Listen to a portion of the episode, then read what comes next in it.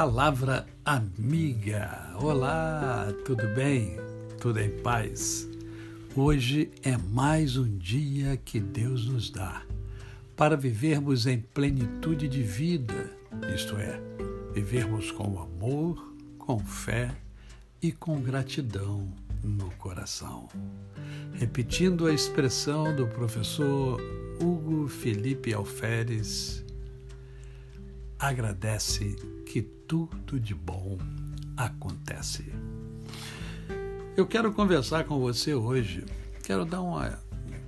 Eu vou fazer agora uma série de podcast dando dicas para que você possa se relacionar bem com as pessoas, para que você possa se relacionar bem com você mesmo. Uh, comunicar é falar a razão e ao coração do outro.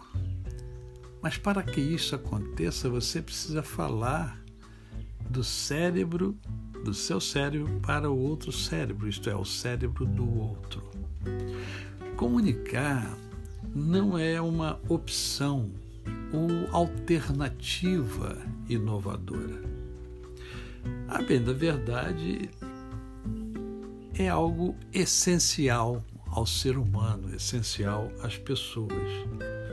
E principalmente a quem está é, liderando alguma coisa, né? seja na igreja, seja em casa, seja entre o grupo de amigos, na, na, na, empresa, aonde você estiver e se você tem esta facilidade de liderar, você precisa é, desta capacidade de comunicar.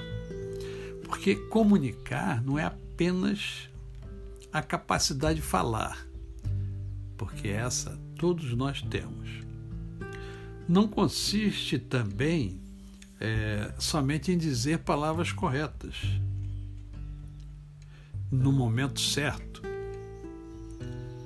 Você pode fazer tudo isso e mesmo assim não conseguir comunicar coisa alguma.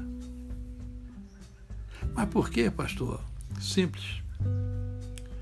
As pessoas frequentemente elas percebem mais as nossas atitudes do que aquilo que a gente diz, do que o que os lábios falam elas parecem estudar a maneira, a forma como está se dizendo alguma coisa, a fim de descobrir por que se está dizendo e qual a sua importância. Na verdade, as pessoas, elas observam as formas e elas reagem diante da comunicação muitas vezes serve de medida de eficácia na comunicação. Se a comunicação for boa, o que, que acontece com os resultados? Eles deverão ser bons resultados. Mas veja bem, não é o fato de falar muito, de tagarelar, e sim de ser eficaz na arte de comunicar. O que você fala, as pessoas dão importância e aplicam em sua vida. É simples assim.